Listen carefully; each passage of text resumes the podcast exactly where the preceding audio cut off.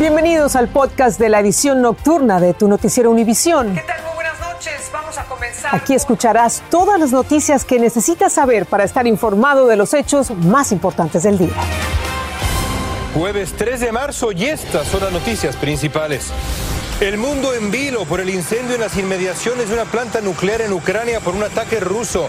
En el peor escenario podría causar filtraciones de radiación. La guerra, dice Vladimir Putin, va como esperaba. No hay señales de que detenga la violencia contra Ucrania. La embajadora de Ucrania denuncia que Rusia está bombardeando su país con bombas de racimo, prohibidas como armas de guerra. Al caer liberan combustible ardiente que destruye los pulmones. Quítense las mascarillas, hay que parar este teatro, es ridículo. El comentario del gobernador de Florida, Ron DeSantis, a estudiantes en otra polémica sobre su visión del combate a la pandemia. Comienza la edición nocturna. Este es su noticiero Univisión Edición Nocturna con Patricia Yaniot y León Krause. ¿Qué tal? Muy buenas noches. Vamos a comenzar esta vez con el incendio en la planta nuclear de Ucrania por los incesantes ataques rusos. Un vocero de la planta dijo que la artillería rusa no causó graves daños, pero existe un riesgo potencial de un accidente nuclear. Agregó que solo uno de los seis generadores de energía está operativo. Y pidió ayuda, Patricia, amigos, a Estados Unidos para cerrar el espacio aéreo de Ucrania. El presidente Biden está en contacto con su colega ucraniano sobre la situación de esta estación nuclear. Roger Perciba está en Leópolis con más de la octava jornada de la guerra. Roger. Saludos, ¿cómo estáis? Eh, la verdad es que nos hemos estremecido todos con esa noticia cuando se ha sabido que en esa central nuclear de eh, Zaporilla, la central nuclear más grande de Europa, eh, estaba ardiendo. Realmente luego las eh, noticias han sido un poco más tranquilizadoras. No ha ardido eh, ninguno de los seis reactores de esa central nuclear. De hecho, no han resultado dañados ninguno de los reactores. Pero la verdad es que han sido momentos que estamos pasando todavía ahora angustiosos porque las noticias procedentes de allí son realmente preocupantes. El ataque a esta central nuclear hay que mm, enmarcarlo en una amplia operación de ataque ruso en el sureste del país, en el sureste de Ucrania, ya que esta central nuclear se encuentra a orillas del río Dnieper, muy cerca del mar de Azov. Esto es muy próximo a la zona de la península de Crimea y del Mar Muerto, ya que Rusia está llevando a cabo una eh, importante maniobra para asegurarse la costa, la costa sur de Ucrania y poder establecer un puente entre Crimea y el Donbass. Así pues, eh, están, por ejemplo, sometidas a un asedio importantísimo ciudades como, por ejemplo, eh, Mariupol y otras eh, ciudades de la zona. Estamos eh, muy pendientes también de que se inicie en breve el asalto definitivo al puerto de Odessa. En esto también destacar que hoy las dos partes en conflicto se han sentado y han acordado abrir corredores de ayuda humanitaria para poder evacuar a la población en las ciudades que sean más asediadas por los bombardeos. Devuelvo a los estudios. Gracias, Roger. Y tras conocerse el incendio que se desató en la central nuclear de Zaporilla, en el sureste de Ucrania, después de un ataque ruso contra esta planta, Europa entera, como decía Roger, está, está en vilo. ¿Por qué? Bueno, es el complejo nuclear más grande de su tipo en todo el territorio europeo. es que Cosa seria. ¿eh? León, que todavía Está vivo el recuerdo de la explosión nuclear y las graves consecuencias que dejó la central de Chernóbil, que también queda en Ucrania. Para analizar este nuevo incidente, contamos ahora con Pelayo Calante, él es especialista en energía nuclear, quien además estuvo allí en Chernóbil. Eh, muy buenas noches, eh, Pelayo, y para comenzar, queríamos que nos hicieras una comparación. ¿Qué tan grande es esta planta comparada con Chernóbil? Eh, buenas noches. Eh, la central de Zaporozhye es una planta que tiene seis reactores de mil megawatts cada uno y la de Chernóbil eh, tenía en operación cuatro reactores de mil megawatts, o sea que es el 50% más grande de, que Chernóbil. esa es la, la, comparación con respecto a la capacidad de generación de esta planta, que es enorme, la más grande de Europa y una de las más grandes del mundo. Cuando ves algo como lo que ha ocurrido el día de hoy, ves un incendio en las inmediaciones, ¿qué es lo que más te, preocupa? Sabemos que una explosión es prácticamente imposible, pero ¿qué es lo que más te preocupa conociendo el sistema? Mira, lo que más me preocupa es estos reactores tienen una protección, es un, edificio cilíndrico de concreto que tiene posiblemente un metro de, de, de, espesor y eh, es muy difícil de, romperlo con un ataque, etcétera. Pero lo más, lo más peligroso es que si por alguna casualidad el sistema de enfriamiento del reactor que no está protegido como la planta eh, se incendia o es atacado por una bomba o cae una bomba ahí, eh, se deja de enfriar los reactores y al dejarse de enfriar los reactores puede haber una fisión eh, nuclear en el, en, el, en, el, en el núcleo del reactor porque no hay enfriamiento. El combustible nuclear siempre está generando calor, por tanto hay que estarlo enfriando. Y si el sistema de bombeo que está fuera de la planta, eh, que coge el agua del río Dnieper y después lo regresa del río Dnieper ya más, más caliente, control de enfriamiento. Si se rompe ese, ese sistema, pues entonces los seis reactores se quedan sin enfriamiento y el, desastre ecológico va a ser inmenso. Esa es mi preocupación.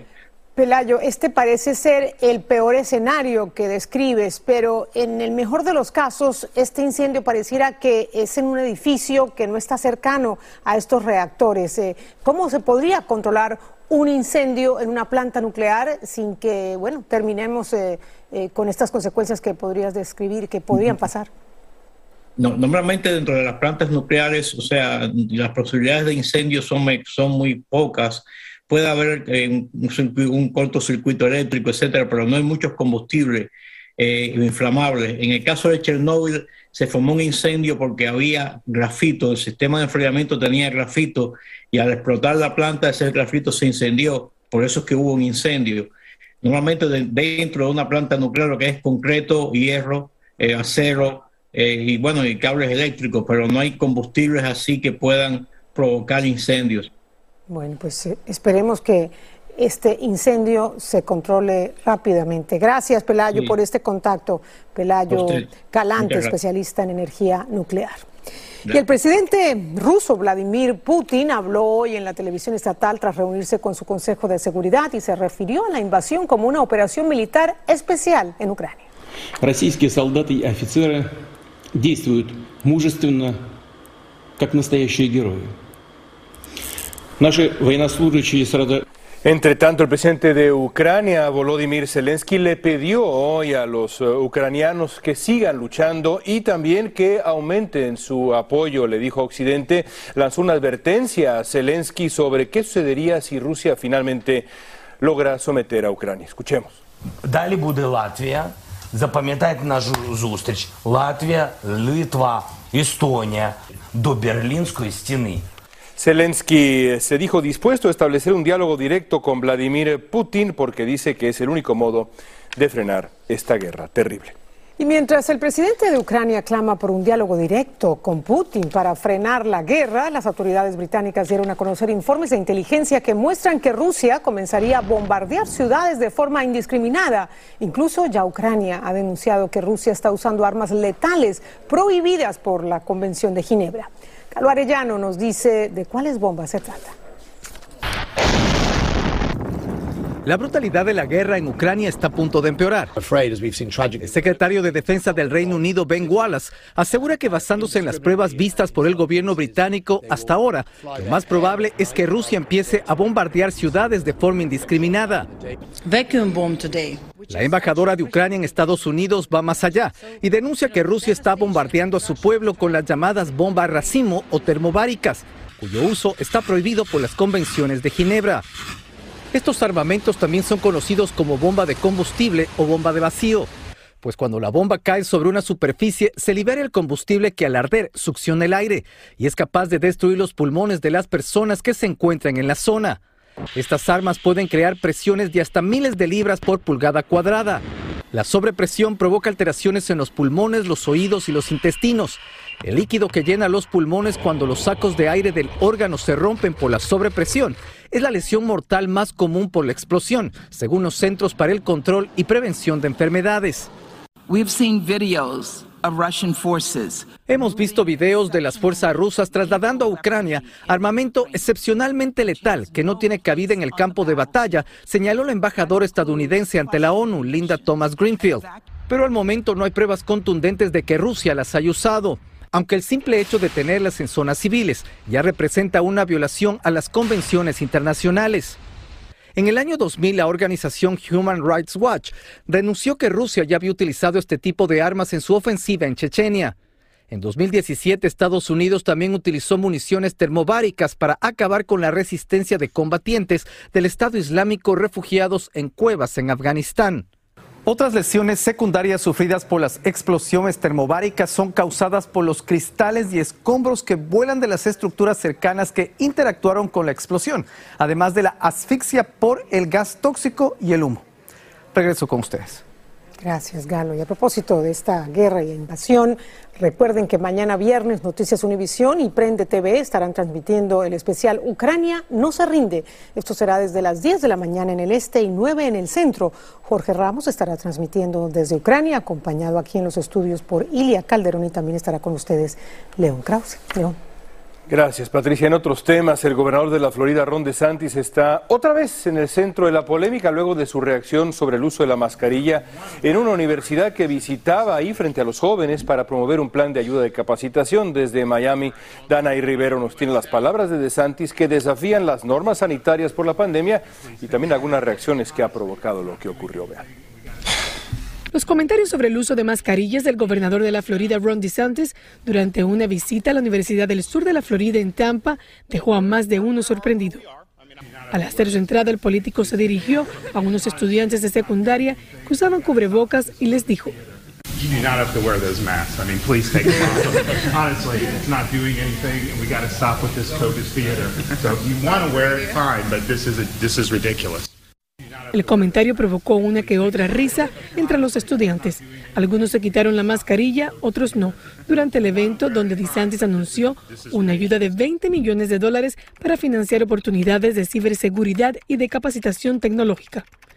La secretaria de prensa del gobernador, Cristina Pucho, le dijo a Noticias Univisión que DeSantis, a diferencia de los enmascarados forzados, dio a estos estudiantes una opción Pueden llevarlas si quieren, pero no hay pruebas de que las mascarillas marquen la diferencia. Me parece que fue un mensaje político. Hemos visto que el gobernador siempre ha estado en contra de los mandatos de las mascarillas. Sin embargo, no todos opinan lo mismo. Más allá de que no compartas las formas o las maneras en lo que hizo, yo me enfoco en ese mensaje, un mensaje de libertad personal y también de responsabilidad. Los Centros para el Control y la Prevención de Enfermedades recomiendan usar una mascarilla bajo techo en condados donde la transmisión es alta o para personas en alto riesgo de contraer la enfermedad. es que según las autoridades sanitarias, el condado de Hillsborough, en Florida, donde ocurrió esta conferencia y donde también son los estudiantes, tienen un alto nivel de transmisión de coronavirus. Eso es todo de mi parte. Regreso al estudio. Gracias, Denay, por tu informe. Vamos a pasar ahora a California con un plan del gobernador Gavin Newsom para abordar el gran problema social de miles de desamparados adictos a las drogas y con problemas mentales. Su propuesta obligaría a estas personas a recibir tratamiento médico. Sería mediante mecanismos judiciales que deberían adoptar los condados para aquellos desamparados que se resistan a recibir tratamiento. Dulce Castellanos con los detalles. Our greatest moral shame. Es tiempo de enfrentar nuestra mayor vergüenza moral, dijo la alcaldesa de Oakland, Libby Schaff, con la presentación del nuevo plan del Estado de California para abordar la crisis de desamparados.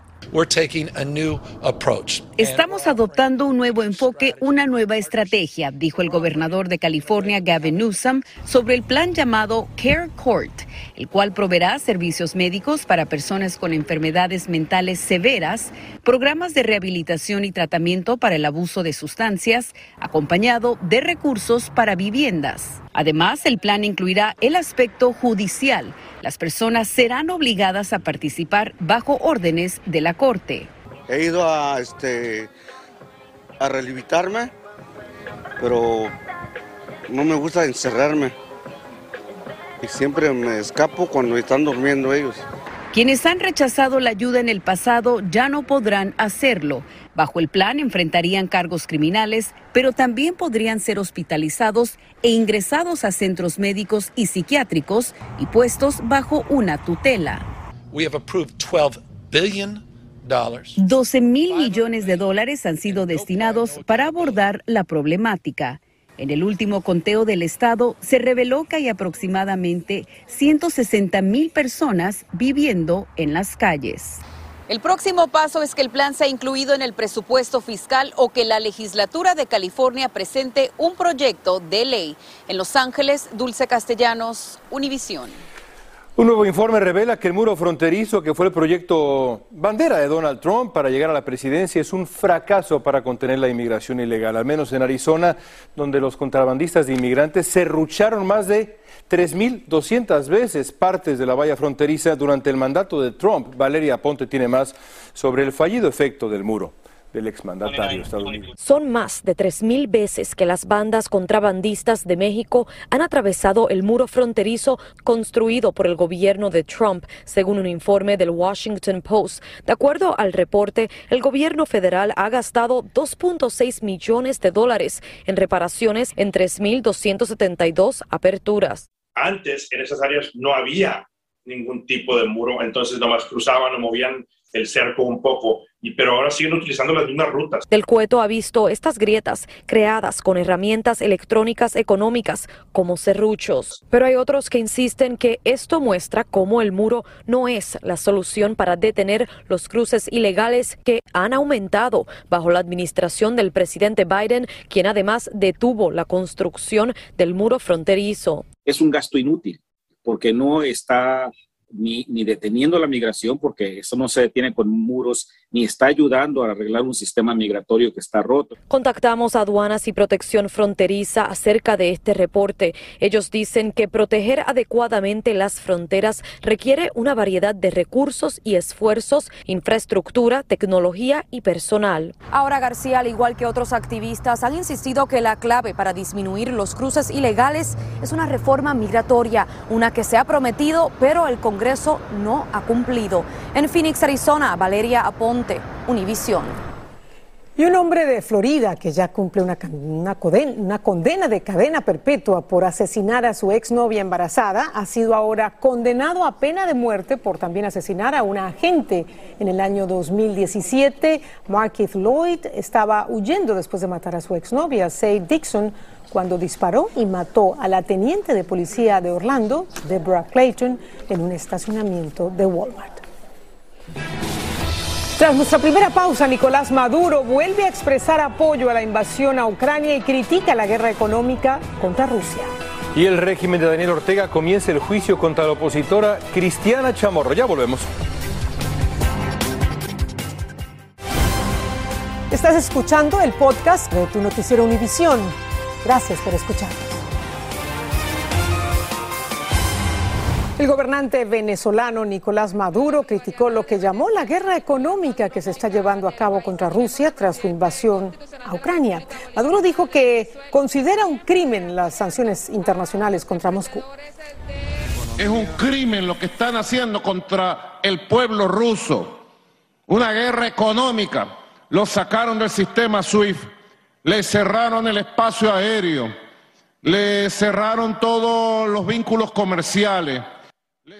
Maduro dijo además que Venezuela seguirá comercializando con su aliado político a pesar, según dijo, de la histeria y la locura de Occidente.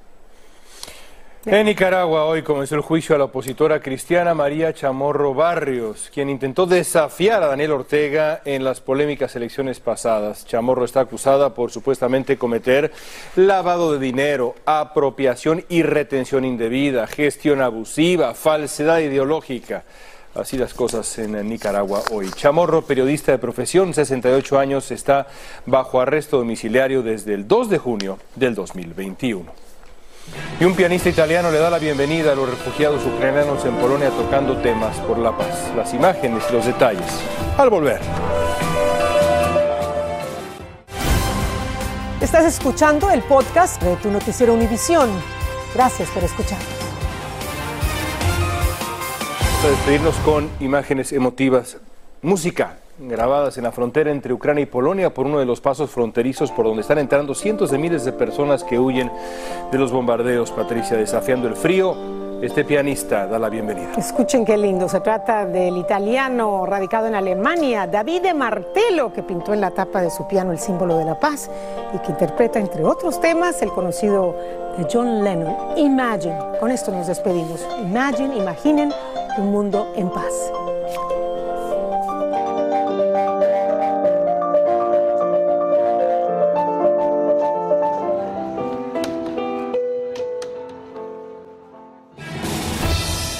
Así termina el episodio de hoy de Tu Noticiero Univisión.